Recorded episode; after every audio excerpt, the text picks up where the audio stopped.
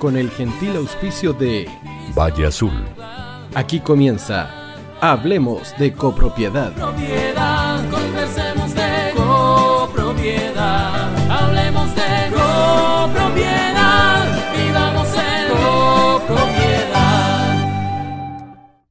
Hola, hola, ¿qué tal? ¿Cómo están ustedes? Muy bienvenidos a un nuevo programa de Hablemos de Copropiedad, en que vamos a seguir conversando con estos conocidos y ya antiguos administradores sobre el tema que nos convoca hoy, que está relacionado con la nueva ley de copropiedad. Recuerden ustedes que la vez anterior quedaron muchísimas preguntas que hacerles a estos colegas y es por eso que eh, ellos accedieron a continuar de alguna forma con el programa anterior por medio de eh, empezar a hacer otras que, habían quedado pendientes. Antes de presentarlos, debo recordarles a todos que Valle Azul es una empresa líder en limpieza, mantención y reparación de piscinas. Deja en manos profesionales serios y responsables la mantención de tu piscina en condominios y particulares.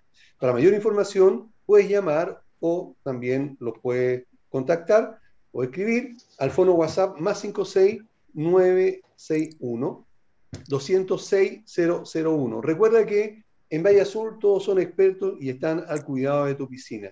Y si quieres tener la tranquilidad y seguridad que los ascensores de tu comunidad estén funcionando correctamente, entonces Ingelif es la empresa que necesita tu comunidad.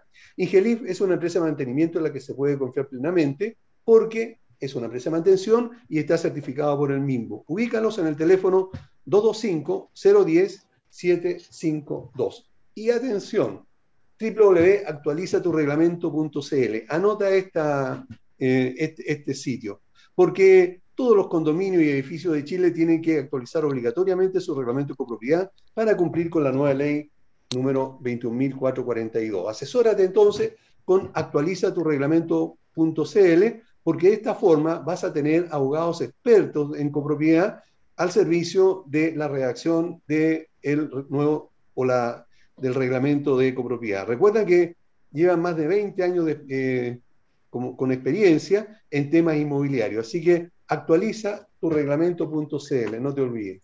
Ahora sí, quiero presentar a nuestros invitados, voy a empezar por las damas, porque yo soy antiguo, ¿verdad? Entonces siempre eh, tengo esa costumbre, y es Karen Bamonde, ella es, por supuesto, administradora de la copropiedad, como ustedes pudieron ver en la presentación del de, eh, programa anterior. Karen, nuevamente, qué gusto de tenerte en el programa. Muchas gracias, Aníbal. Muchas gracias por la invitación nuevamente, por estar aquí en esta grata instancia donde podemos compartir. Así que muy feliz de estar aquí nuevamente.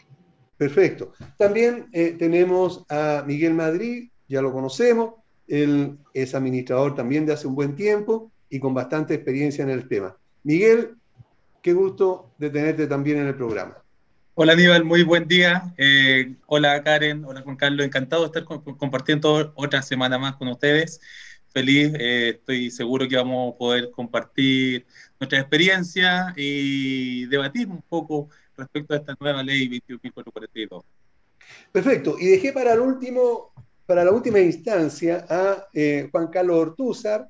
Él es un conocidísimo administrador de edificio y condominio, eh, muy apreciado por, por, muchos colegas y también en sus comunidades. Juan Carlos, un gusto tenerte con nosotros. Hola, hola Aníbal, buenos días, ¿cómo estás? Gracias por la presentación.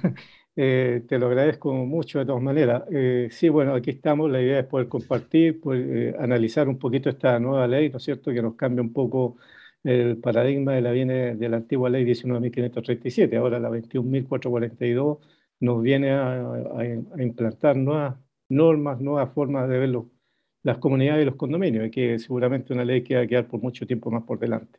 Gracias Así por la invitación a los colegas que estamos, ojalá podamos eh, aportar también a los nuevos colegas. Eh, gusto saludarte, Miguel, Karen, igualmente.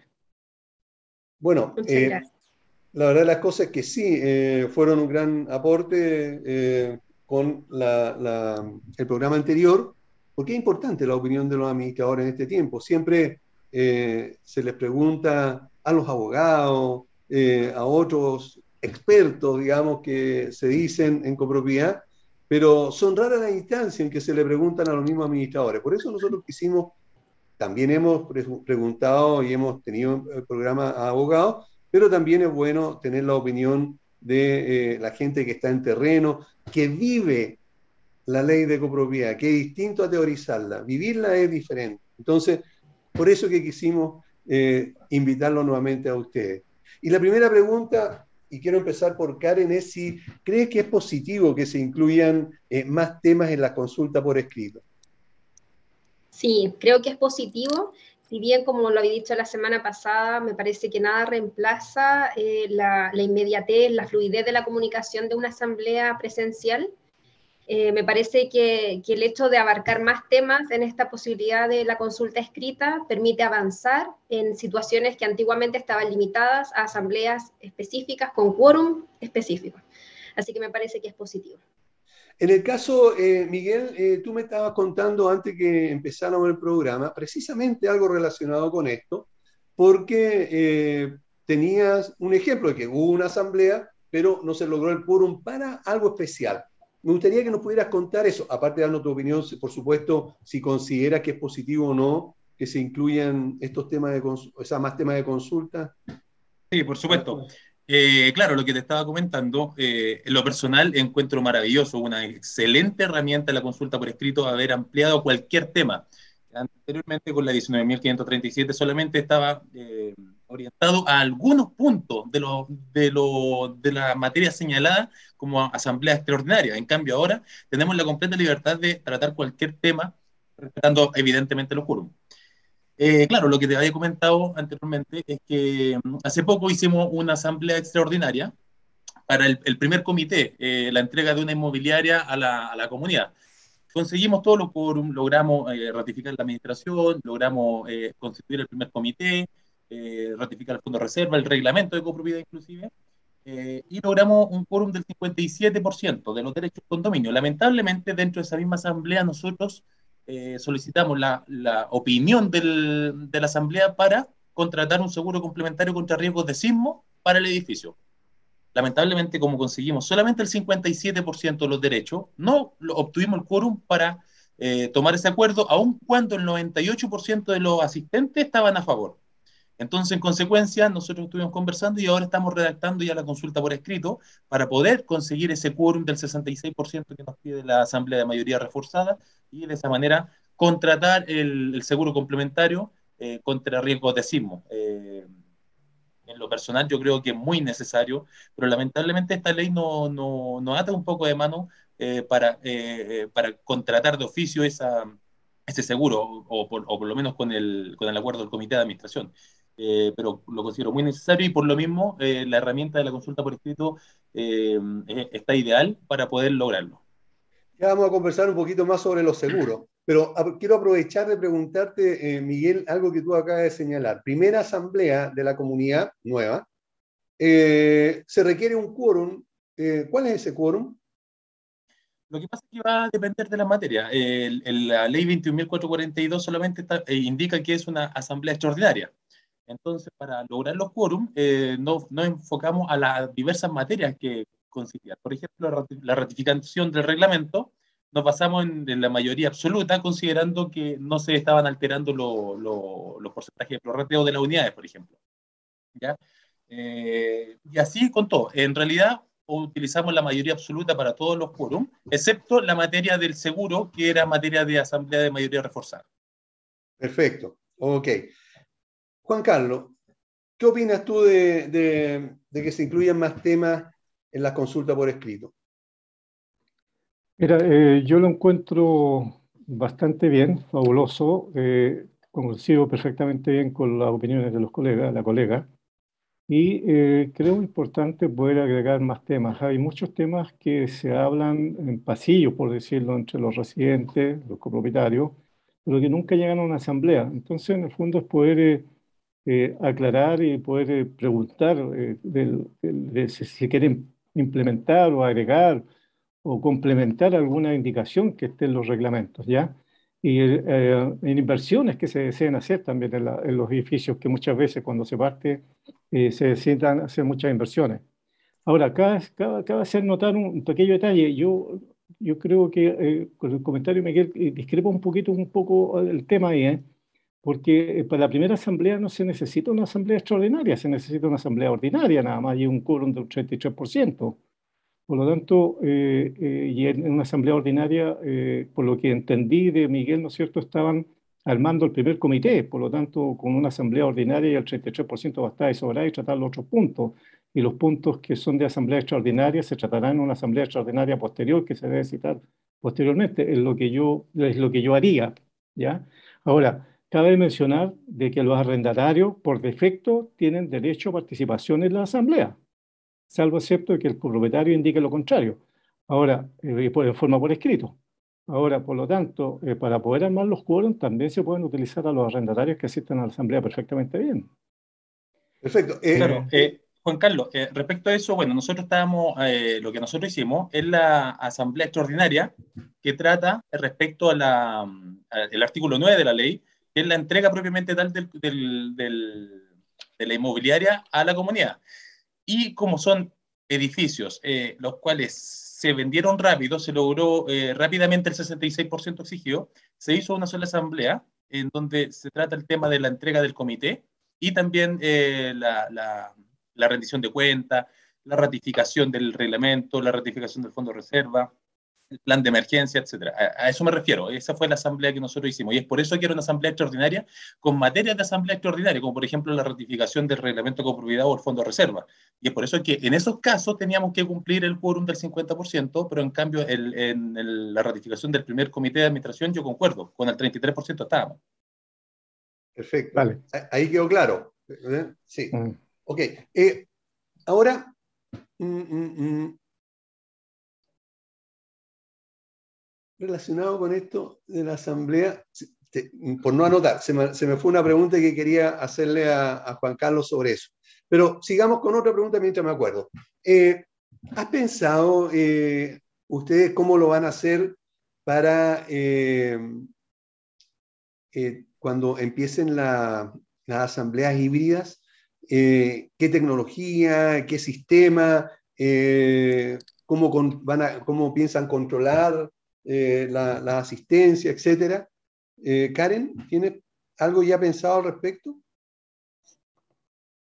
Mm, ya, poniéndome en ese escenario, la verdad es que es un poco complejo, porque todavía no ha salido el reglamento que delimite la, validez tanto de las personas que van a estar como de la asistencia. Y de hecho entiendo que también hay materias eh, que van a necesitar la, la validación de un notario. Entonces sí me parece que es un poco complejo ponerse en ese escenario aún, adelantarse tanto. De hecho, mañana tengo reunión con una empresa que está ofreciendo esta, esta alternativa de, estas asambleas híbridas. Eh, bueno, sí o sí se va a requerir Internet y eso ya es un tema que vamos a tener que ver porque hay comunidades que no, no lo tienen actualmente. Así que ahí vamos a estar quizás con un, con un, tema que vamos a tener que trabajar, pero no, no me he adelantado mucho a esa instancia todavía. Quiero primero ver el, el reglamento. Correcto. En tu caso, Juan Carlos, ¿cómo has visto la situación? Bueno, yo soy un poquito más tecnológico, me gusta un poco la tecnología. ¿ya? Eh, yo ya he ido avanzando en el tema, eh, informando a las comunidades que tenemos que ir preparando los salones de evento con las cámaras respectivas, con los sistemas adecuados para poder ir teniendo estas asambleas híbridas, tanto con las personas que estén presencialmente como que estén en vía telemática. Sin embargo, también hay que considerar que las plataformas ya se están adecuando un poco a esta tecnología. Nosotros utilizamos una de ellas ya por mucho tiempo y ya las plataformas ya tienen el sistema implementado de asambleas y de votaciones también, por lo menos la que nosotros utilizamos. Por lo tanto, es empezar a utilizar el sistema e irlo perfeccionando de alguna manera. O sea, si se está pagando por una plataforma de gastos comunes, por decirlo de alguna manera, hay que irlo perfeccionando, cosa que el sistema vaya funcionando de mejor forma y irlo eh, trabajando en conjunto con ellos. Eh, por lo tanto, creo que eh, por el momento, ¿no es cierto?, va a existir alguna forma de poder implementar estas, ah, estas asambleas híbridas y, sin embargo, concuerdo también con Karen. ¿Cómo va a ser el tema del reglamento de, de la ley con respecto a este tipo de asamblea y cómo se va a llevar el control? Yo creo que también va a ser complementario a lo que se está implementando y lo que han implementado algunas plataformas de gastos comunes. Perfecto. ¿En tu caso, Miguel? Eh, mira, el tema híbrido yo lo encuentro un poco eh, complicado, si es que con las herramientas actuales, por lo menos, o al menos las herramientas que yo conozco. Me llama la atención lo, que comenta Karen, que ya hay alguna empresa que se está adelantando al respecto y yo creo que es muy buena idea. Pero por lo menos con las herramientas actuales, llámese Zoom, Google Meet, no sé, eh, es muy complicado, por ejemplo, eh, llevar un control de quiénes están en la asamblea, por qué entran, salen, no hablan, no sé, y después poder tomar una decisión en conjunto con los que están eh, conectados y quienes no están conectados, porque los presenciales es fácil, llegan, pasan lista, eh, veo de qué departamento son, puedo identificar su, eh, su, porcentaje de derecho, etcétera. Pero quienes no están, es cosa que se pongan un nombre como para, para intentar saber quiénes son. ¿Cómo voy a yo corroborar su identidad? O sea, yo me puedo conectar con el nombre de otra persona, por ejemplo. Entonces, eh, solamente lo vamos a validar con los correos electrónicos y, y cómo vamos a ver el porcentaje de, de derechos que tiene ese correo electrónico. Va a ser un poco complicado el tema de la, de la asamblea virtual en ese sentido. Y eh, me llama la atención algo de la ley, que como lo quiero comentar no a la rápida, que si bien es cierto las asambleas virtuales deben ser señaladas eh, específicamente en el reglamento de copropiedad, no indica ese requisito para la asamblea híbrida. Por cuanto, de acuerdo a mi interpretación, aun cuando no esté en el reglamento de copropiedad, ya podríamos implementar eh, las asambleas híbridas. Porque y la ley indica que las asambleas virtuales tienen que estar en el reglamento pero nada dice de la híbrida. Entonces, de repente podría ser un requisito como para poder ya em, empezar a implementar ese pero, Respecto a lo otro que comentaba Karen, eh, cortito nomás. Eh, el año pasado hice una asamblea, entre comillas, híbrida, en donde tuvimos problemas, claro, de, de conectividad, todo eso. ¿Y a qué me refiero? ¿Por qué digo entre comillas? Porque fue una asamblea presencial en donde eh, los presentes estaban tomando, eh, tomando decisiones y el resto, los que estaban de manera virtual, solamente era de manera informativa, solamente estaban viendo qué estaba pasando. Sí, eso, eso es súper importante. Yo creo que eh, primero va a haber que contratar, como dice Karen, un muy buen sistema de Internet para que no se caiga o para que no, no, no, tenga problemas. Y eh, en segundo lugar, eh, sería bueno empezar, aunque sea que las personas que estén asistiendo escuchen nada más, digamos, por, por online, y no, no, no, voten porque todavía no, no está controlado ni, ni, se tiene, digamos eso. Pero sería bueno empezar a, aprobar.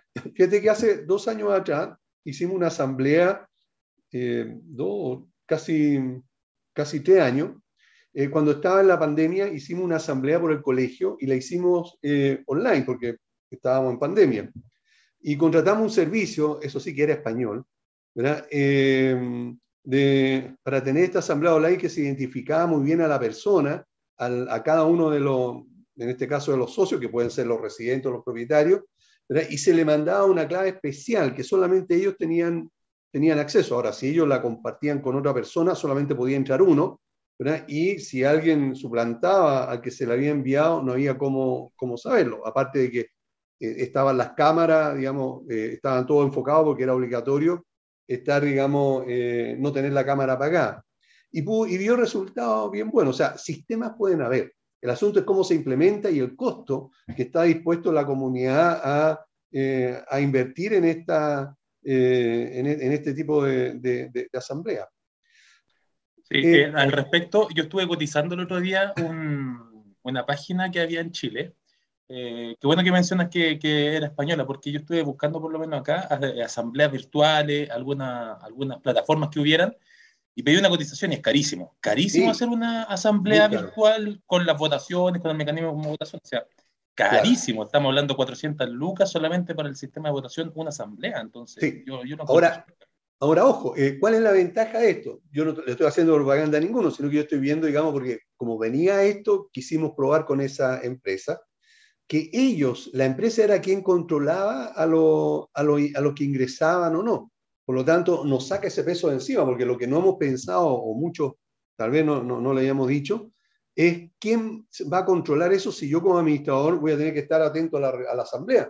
Pero vamos a tener que tener nosotros contratado a una persona eh, que esté eh, dedicado a mirar quién entra, quién sale, quién pidió la palabra, quién no, ¿verdad? O quién lo va a hacer. Todo ese tipo de cosas también hay que, hay que tenerlas presentes. Así es. Eh, hay que modificar el reglamento de copropiedad, como veíamos, porque es obligación, donde se debe incluir, entre otras cosas, esto de la asamblea.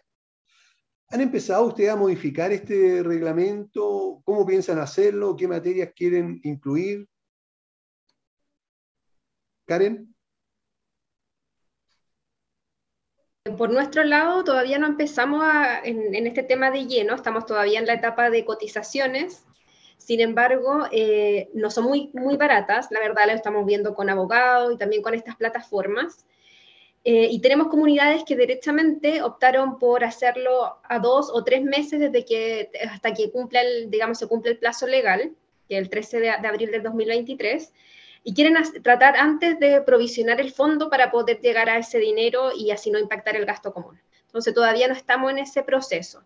Ahora, ¿qué me gustaría a mí implementar en el, en el reglamento? Es el tema en cuanto al trato hacia el personal. Creo que en, ningún reglamento se habla sobre eso y me parece que es muy importante el cuidar a nuestros colaboradores y dejar eso establecido en el, en el reglamento de copropiedad. Ok, eso es súper importante, ¿ah? el poder eh, incluir todas las materias que, que, vive cada comunidad para no dejar de lado ninguna, porque ya que se va a tener que modificar el reglamento de manera obligatoria, la idea es poner todo lo que, lo que, lo que se necesite, cosa que no haya que modificarlo de aquí a unos 20 años, por lo menos.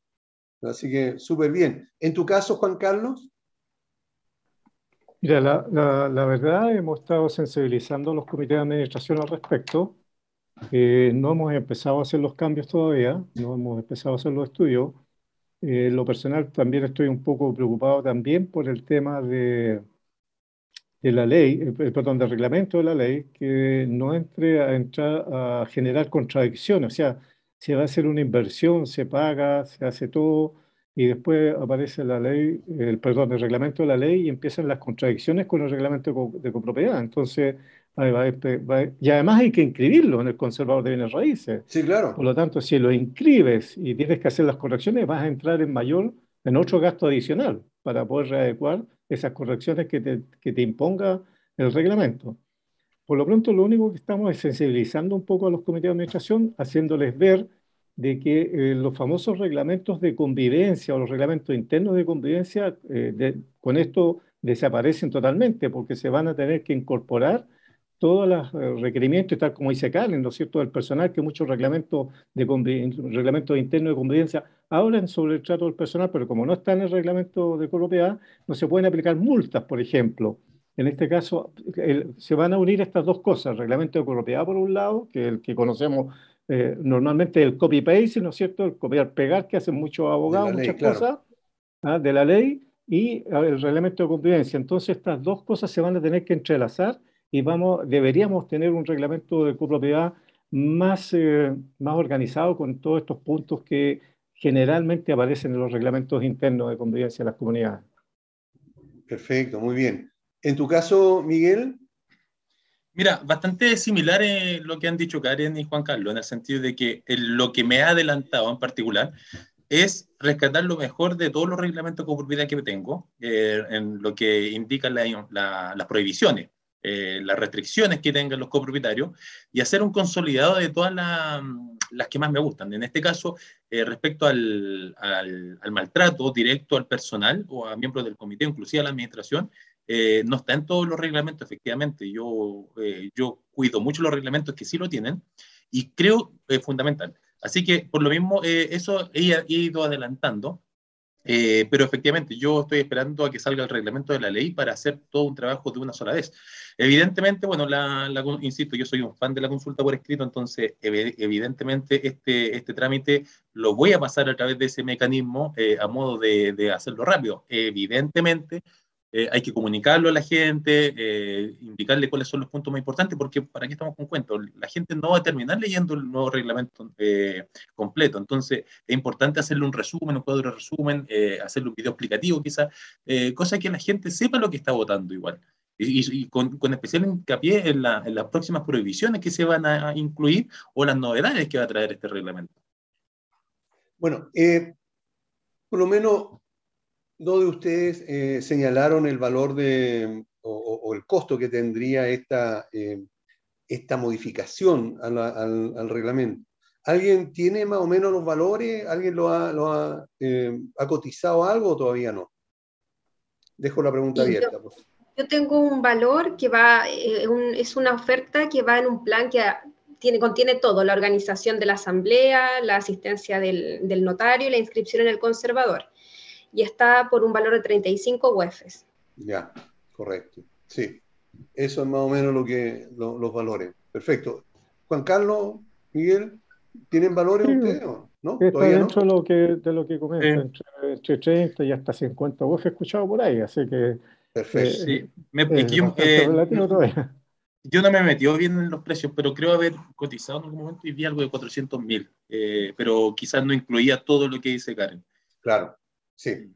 Bueno, eh, vamos a una pausa y volvemos, así que nadie se mueva, ni los invitados y ustedes tampoco, porque queremos seguir conversando con nuestros colegas.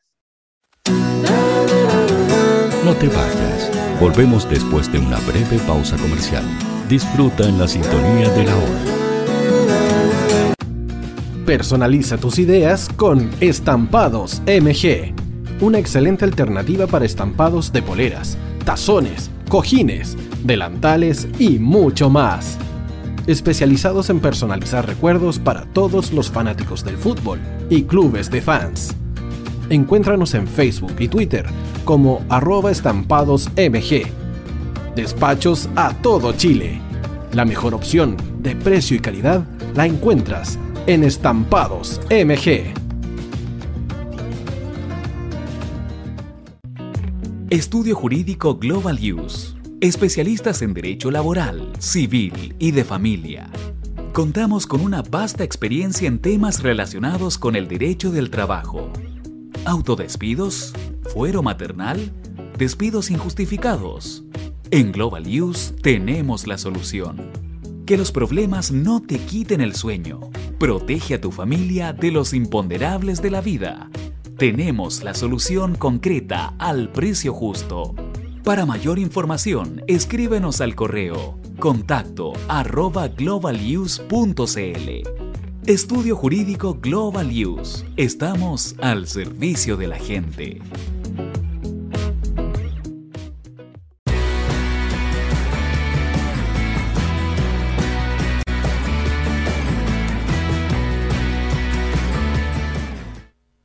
Tío hoy te está esperando para programar los mejores temas. Envíanos un WhatsApp al más 569 6355 0152. La música que tú programas suena en la hoy.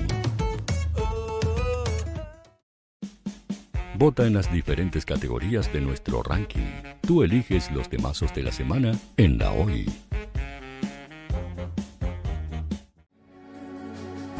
Tu opinión nos interesa. Escríbenos al mail radio arroba o visita nuestras redes sociales. Somos La Hoy, la radio oficial de la fanaticada mundial.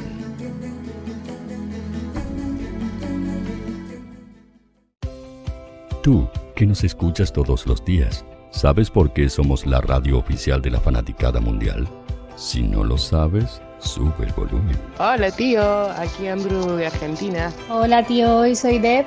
Saludos desde España. Radio Hoy es mi radio. Hola, mi nombre es Eric y los estoy escuchando desde La Habana, Cuba. Hola tío, hoy es un placer estar escuchando a Najo. Os mando un saludo desde Brasil, o como decimos por aquí, un abrazo muy fuerte. Chao. Hola tío, soy Ángela y soy de Puerto Rico. Hola tío, aquí una peruana desde Italia, en sintonía de la radio de la fanaticada mundial con Radio Hoy y el tío Hoy, por supuesto. Hola tío, hoy soy Alexa de México, tengo 8 años. Hola tío, ¿cómo estás? Te saluda Mónica Osuna desde Paraguay. Hello tío hoy. We're streaming from the United States and we thank you for doing this special stream. La radio hoy soy Laxane y los escucho desde Nicaragua. Hola tío, soy Majo de Bolivia. Hola Radio Hoy Chile, muchos saludos desde Honduras. Hola tío, te saluda Eric desde Ecuador. Hola, soy Mabel de Buenos Aires. Radio Hoy te escucha. Hola, buenas tardes. Saludos desde Venezuela. Hola Radio Hoy, les saluda Germayori Mancía desde Guatemala. Hola amigos de Radio Hoy. Tío Hoy, tío Hoy, tío Hoy. Para Chile, América y el mundo, Radio Hoy, la radio oficial de la fanaticada mundial. El área deportiva de la Hoy está todos los fines de semana reporteando, transmitiendo y llevándote la emoción del fútbol. Hoy Deportes, con el fútbol nacional e internacional, Campeonato Chileno, Primera B y Fútbol Femenino. Sintonízanos sábados y domingos por www.hoydeportes.cl y todas nuestras redes sociales. Porque somos la, pasión que, desborda sus sentidos.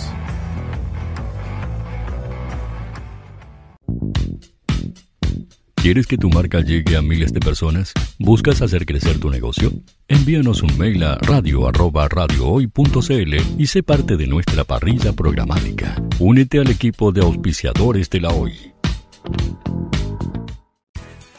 Radio Hoy es una empresa Hoy Comunicaciones. Visítanos en www.hoycomunicaciones.cl.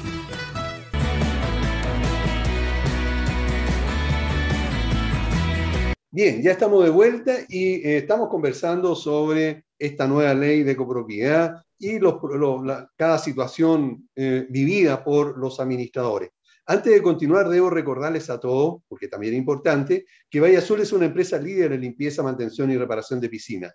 Deja en manos profesionales serios y responsables la mantención de tu piscina en condominio y particulares. Para mayor información, puedes llamar o escribir al fono WhatsApp más 56 961-206-001. Valle Azul, expertos al cuidado de tu piscina. Y te recordamos que si quieres tener la tranquilidad y la seguridad que los ascensores de tu comunidad están funcionando correctamente, entonces Ingelif es la empresa que necesita tu comunidad. Ingelif es una empresa de mantenimiento que, la que se puede confiar plenamente y está certificada, por supuesto, por el MIMBU. Ubícanos en el teléfono 225-010-752. Y mira, y justo estábamos conversando acerca de este tema, porque todos tenemos que hacer modificaciones en los reglamentos de copropiedad y para eso tenemos entonces a actualiza tu reglamento.cl.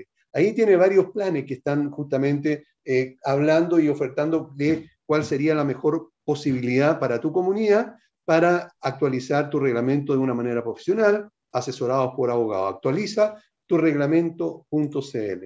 Y bueno, y justamente habíamos estado conversando en el último punto de las modificaciones a los reglamentos de copropiedad. Pero ahora hay otra pregunta que necesito hacerle.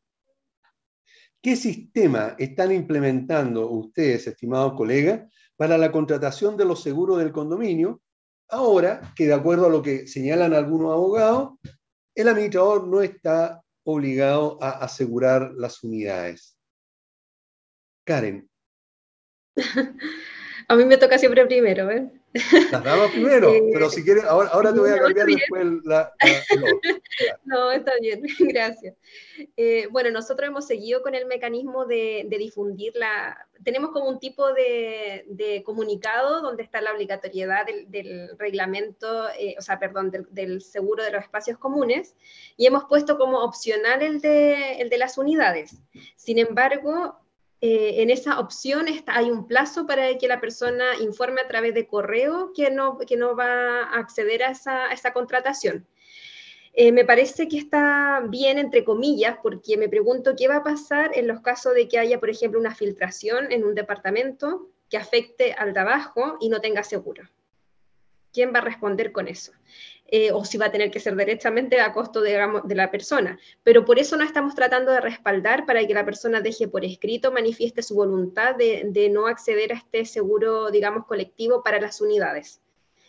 Así que lo hemos tratado de hacer así, ha funcionado bien hasta ahora y veamos qué, qué es lo que pasa. Todavía no nos hemos enfrentado a esa situación. Perfecto, gracias. Juan Carlos, en tu caso. Mira, yo tengo ahí un tema eh, contradictorio, digamos, de alguna forma. Si bien es cierto, eh, los seguros todavía están vigentes por el transitorio eh, que está en la nueva ley, ¿no es cierto?, por un año y medio o dos años, no me acuerdo exactamente. Por lo tanto, hay un, hay un tiempo ahí todavía de espera. Eh, por el momento no necesito renovar, he ido renovando los seguros de acuerdo a lo que está establecido en la ley 19.537, hasta cuando aparezca un poco, vuelvo a decirlo, el reglamento de la ley porque si bien es cierto en el artículo 43, ¿no es cierto?, habla de los seguros donde, donde se contemplan los destinos habitacionales y no, no existe, entre comillas, un poco ambiguo, no existe la obligatoriedad de, la, de las unidades, en el párrafo E da a entender otra cosa. El párrafo E dice que los copropietarios puedan renunciar, puedan renunciar a las opciones que el seguro del condominio contempla para cubrir los daños que sufra eh, su respectiva unidad. Entonces, eh, de alguna forma dice, eh, si voy a tomar un seguro colectivo y después en el párrafo dice, dice que puede renunciar, o sea, a mí como que no me queda claro todavía el asunto entre que si las unidades tienen que tener seguro o no tienen que tener seguro.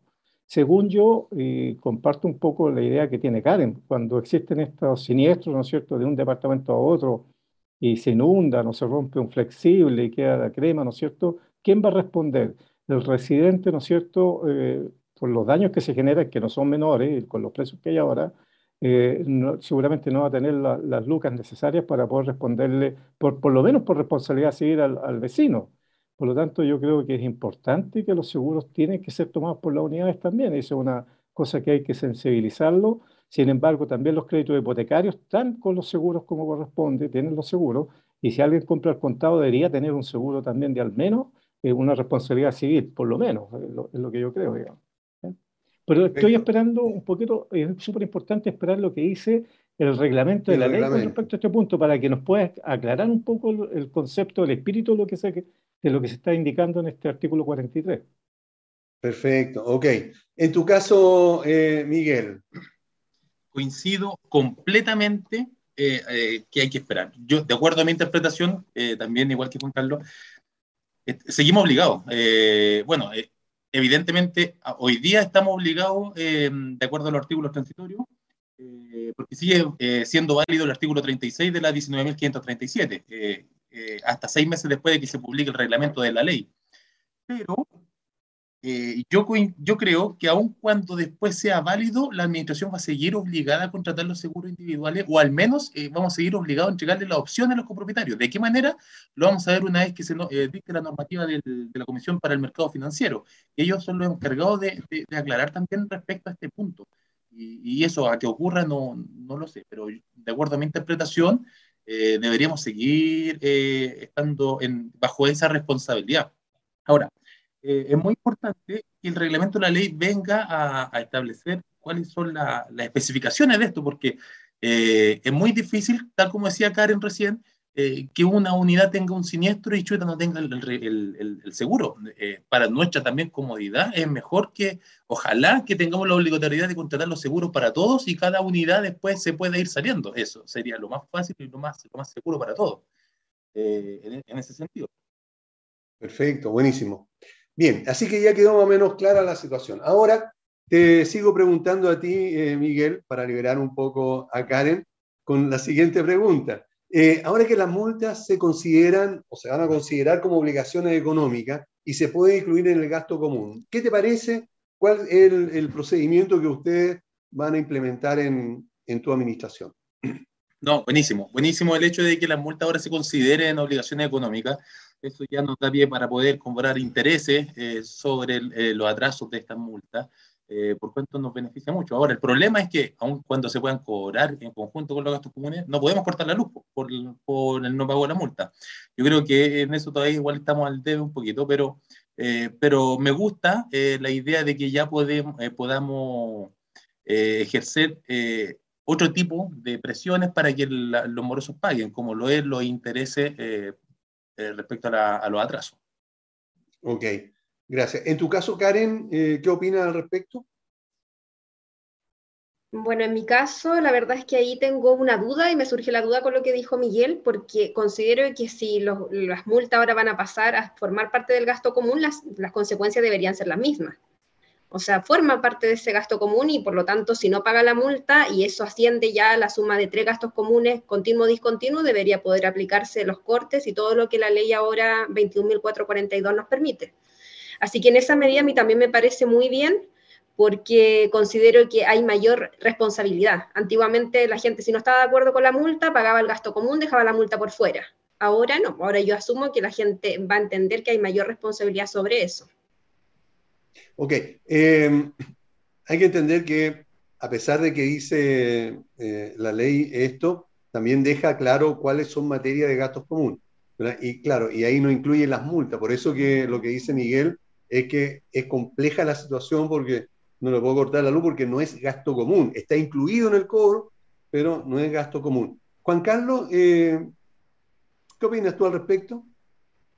Eh, una mezcla entre lo que dice Miguel y Karen. ¿ah? Yo, yo creo que eh, si bien es cierto, súper bien de que las multas ya se puedan cobrar como dentro de los gastos comunes individuales, ¿no es cierto?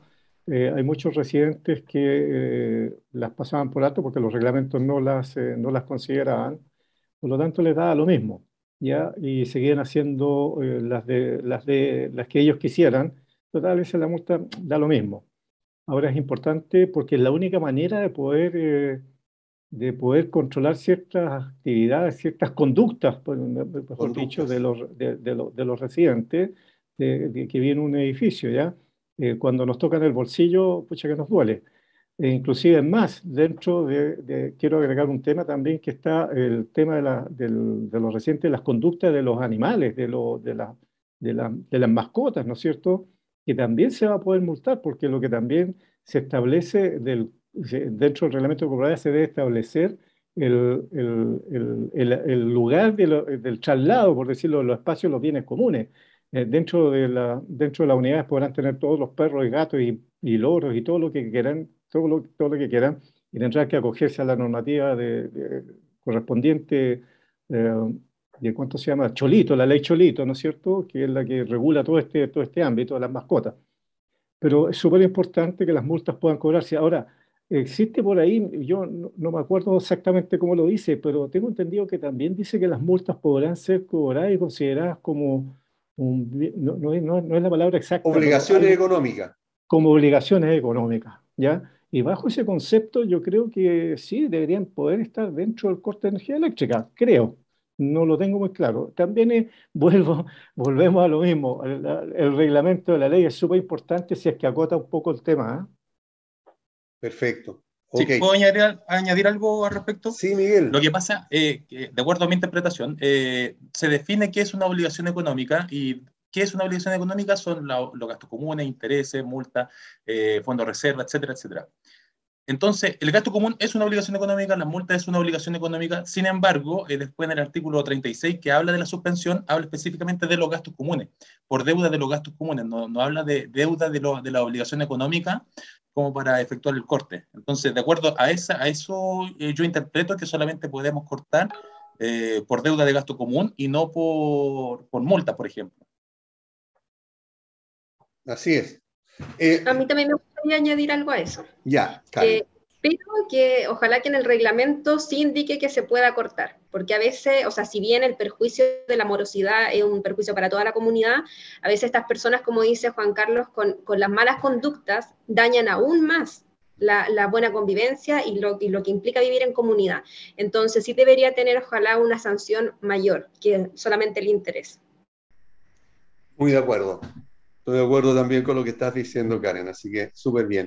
Ahora, le pregunto a, Juan Carlos, ¿qué opina esto de, llegar a convenio con, eh, con los morosos eh, de gastos comunes, pero que ellos tengan que abonar un mínimo de un 30%? Mira, ahí yo creo que sean dos escenarios. Eh, los morosos, aquellos morosos que son arrendatarios, ¿ya? Y aquellos morosos que son copropietarios. Cuando son arrendatarios, ¿no es cierto? Yo creo que hay un tema que hay que tratarlo con el copropietario, porque el arrendatario tú sabes perfectamente que se puede cambiar de un día para otro y dejar la deuda perfectamente bien. Y el que va a tener que responder en última instancia es el copropietario.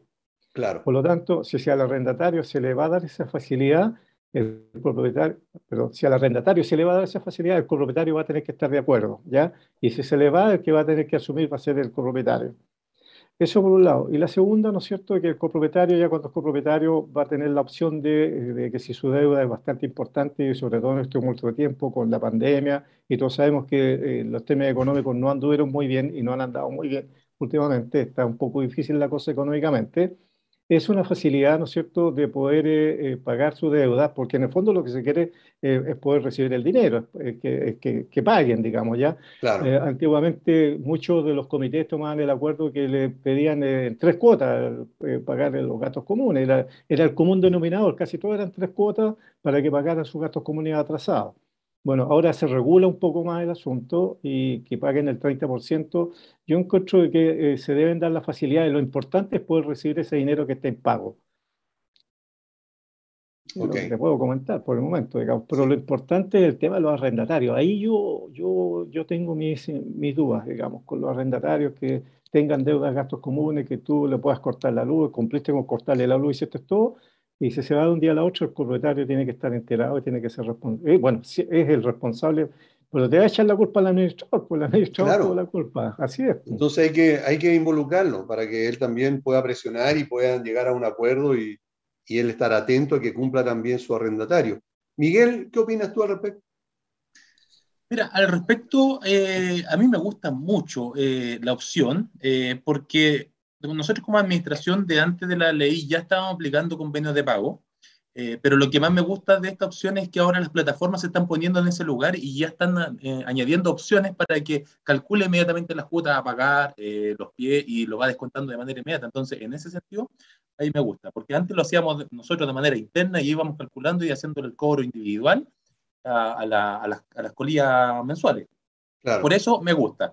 Lo otro, eh, respecto a, la prevención que estaba comentando ahora recién Juan Carlos, igual la ley es clara en ese sentido porque eh, eh, establece la facultad del administrador y del comité autorizar convenio de pago, pero con los copropietarios. O sea, los arrendatarios no tendrían ese derecho de, de, de, hacer un convenio de pago, a no ser que cuente con, el, con la autorización del copropietario. Esto, esto igual al final como, como cuando uno hace un convenio de pago con la compañía eléctrica, tiene que demostrar que es el propietario del inmueble. Eh, en este sentido es lo mismo, porque tal como eh, comentaba Juan Pablo, Juan Carlos, perdón, eh, si un arrendatario va, repacta, no sé, al máximo de las 12 cuotas y después se va a los tres meses, le va a dejar la deuda al, copropietario. claro, propietario. es una buena opción, me gusta mucho, ya la estoy utilizando, pero ojo a ella, está la facultad de hacerlo, no la obligación. Siempre hay que y, siempre hay que contar con el, con el acuerdo del comité de administración para ejecutarlo. Así es. Eh, Karen, en tu caso. En mi caso también me parece que una muy buena opción que esto se regule, porque efectivamente, bueno, antiguamente de acuerdo a la, a la, morosidad, los comités decían ya que no sea como bien dice Juan Carlos, que sean tres cuotas y a veces la persona no tenía esa capacidad de pago. Ahora, efectivamente, la, función del administrador también es muy importante, el control de la morosidad, estar mandando las, cartas de notificación correspondientes. De hecho, nosotros lo hacemos con, personas que incluso adeuden dos meses, no obviamente con, con la notificación de corte, sino con un recordatorio de que su, hacer esa bicicleta, digamos, también es un perjuicio para la comunidad. Y en esa medida, eh, llevar un buen control también permite que estas, estas deudas a veces no sean exorbitantes y este 30% se traduzca en un pago menor y mucho más, eh, digamos, viable. Entonces ya al repactar en cuotas ya no llegamos a las 12 cuotas, sino que llegamos a 5 o 6 máximo y, que sea siempre simultáneo, que pague la cuota más el gasto común mensual. Si no lo hace, también aplica ya corte. Así que eso es importante y no, la verdad es que ha resultado bastante bien. Nosotros igual hemos hecho convenios de pago como, como lo ha hecho Miguel desde antes de, la ley y por lo menos la gente ha cumplido. Perfecto. Eh, Juan Carlos, ¿qué opinas de, de, los presupuestos estimativos que, eh, de gastos comunes que hay que empezar a contar este año, hacer? Ah, Bien, pues, mira, eh, hay dos cosas ahí, ¿ya? Eh, la ley anterior, la 19.517, eh, ya hablaba de los presupuestos estimativos, ¿ya? Y, también hablaba de que había que presentarlos, pero en ningún caso decía que se debían de aprobar. Por lo tanto, de alguna manera, la ley antigua era un poco letra muerta, para que estemos con cuentos. O sea, muchos de nosotros no presentábamos presupuestos para el año siguiente ni nada, ¿ya? aunque las plataformas eh, por lo menos la que yo utilizo, está esa pantalla donde tú puedes hacer el presupuesto y puedes presentarle y vas comparando eh, tu presupuesto contra el presente de lo que te está dando. Bueno, la ley nueva te obliga, ya, ya es una obligación de presentar un presupuesto y que además debe ser aprobado por una asamblea. Entonces, eso ya eh, es un avance es importante tener el budget, como, como, se dice normalmente, ¿no es cierto?, económicamente, para poder eh, ir viendo cómo se están moviendo los parámetros, qué es lo que está pasando con la economía de la comunidad, y, ir ajustando algunas, algunas cifras, cosa de poder eh, tener claridad y la gente, los residentes, sepan más o menos cuánto va a salir su gasto común en el futuro mensualmente, o en forma aproximada, digamos. Esto va a tener variaciones. El, punto es que, dada la economía como se está presentando en la actualidad, es súper incierto poder establecer un, presupuesto para el año siguiente. O sea, si casi todos los proveedores te cobran en UEF, casi todos. Yo no creo que, sean los administradores que cobran en, pesos fijos, ¿ya? Pero todo proveedor, te, todos te cobran en UF prácticamente, lo que son las mantenciones absolutamente. Y poder establecer una, un valor de la UF para el próximo año es bastante difícil, eh, errático, ¿ya? Eh, entonces, va a haber que colocar una cifra. Ahora, ¿cómo se mueva? Bueno, pero yo encuentro súper importante, interesante que, que, presentemos presupuesto y que tengamos una claridad y que las, las comunidades tengan también claridad al respecto. Ok, Miguel, eh, ¿qué opinas tú de, lo, de los presupuestos? Eh, más pega para la administración nomás, más que todo por la autorización que decía el Juan Carlos. Eh, pero encuentro interesante la, la, herramienta básicamente porque nos entregamos mayor información, mayor transparencia y también aprovechamos de hacer ciertas precauciones, como lo que conversaba recién Karen, respecto a las provisiones de fondos. Entonces, de esa manera ya nos anticipamos y, podemos actuar con mayor proactividad al momento de, de, tener que mostrar ciertos gastos que, que, estaban planificados de antes, pero la, la comunidad no lo sabe. Por ejemplo, eh, limpieza de techumbres, que se tiene que hacer todos los años ante la lluvia, eh, pero de repente llega marzo, abril y la gente ¿y por qué me sale este cobro? Entonces ya por último con el presupuesto estimativo que se presenta, eh, ya por lo menos decimos, oye, eh, ya lo planificamos, estaba, estaba considerado eh, este gasto en esta época, entonces ya, ya la gente se da por enterada, no, no, se, no se lleva a sorpresa. Yo creo que ese es la mejor, el, mayor beneficio de, este, de esta herramienta. Ok, Karen, ¿qué opinas tú? Está muteada. Eh, yo creo que eso va a ser además un filtro importante para los administradores. ¿Por qué lo digo? Porque eh, considero, bueno, de hecho lo he visto, que hay muchos administradores que no presentan balances, menos van a presentar presupuestos, porque efectivamente, como dice Miguel, es más pega para el administrador. Pero sin duda es algo muy bueno, interesante y significativo porque la gente al final del día lo que le interesa saber es cuánto va a pagar. Eso es lo que la, gente quiere saber. Entonces, con esto, si uno mantiene las cuentas ordenadas y, como, dice, como dice Juan Carlos, que hay muchos proveedores que cobran en UEFs, igual eso se puede sacar una proyección quizá en un porcentaje un poco mayor y llevarlo obviamente a, la asamblea informando que, que, esto es un estimativo, pero obviamente va, va a salir un poco más porque van a haber excepciones, se puede hacer el estimativo en base a los a los gastos ordinarios y a las mantenciones que están programadas, como, como dice Miguel, de cosas que son específicas, como el lavado de estanques, las mantenciones preventivas de invierno, las certificaciones, todo eso. Pero obviamente hay otras cosas como reparaciones que no va a estar incluida y que la gente tiene que entender que va a existir ese margen. Perfecto, ok. Bueno, muchas gracias a cada uno por la respuesta. La verdad las cosas es que eh, se nos pasó otra vez el tiempo y aunque no me crean, quedaron preguntas pendientes. Y siempre hay gente, ¿verdad? copropietario o integrante de comité que llaman, digamos, en un momento en que no deben llamar. Así que, bueno, pero eso pasa, pasa bien seguido, ¿verdad? Eh, bueno, quiero darle las gracias a cada uno de ustedes por haber compartido esta, este, este nuevo programa. Eh, quedaron algunas pregunta, como le digo, pendiente, pero ya el tiempo se nos fue. Así que quiero darle las gracias a cada uno de ustedes y eh, invitarlos para más adelante también, para que nos puedan volver a contar la experiencia que han tenido ustedes en este tema de la nueva ley de copropiedad. Así que muchas gracias Karen, muchas gracias Juan Carlos, muchas gracias Miguel por haber estado con nosotros. Muchas gracias Aníbal por la invitación y gracias a Karen y gracias a Juan Carlos por tan grata compañía. Sí, muchas gracias. Me sumo a las palabras de Miguel, muchas gracias Aníbal por el, por el tiempo, esta hora se pasó volando. Sí, volando, ¿verdad? Ok. Eso pasa cuando nos reunimos los colegas, ¿verdad? Los administradores. Podemos conversar otros temas, ¿verdad? Y pasa el tiempo volando. Bien, muchas gracias a ustedes también, estimados Gracias, Aníbal, muchas gracias. Eh, nos vemos el próximo jueves, como siempre, a las 11 en punto. Que estén todos muy bien. Chao. Gracias, adiós. Chao. Con el gentil auspicio de Valle Azul. Aquí comienza Hablemos de copropiedad.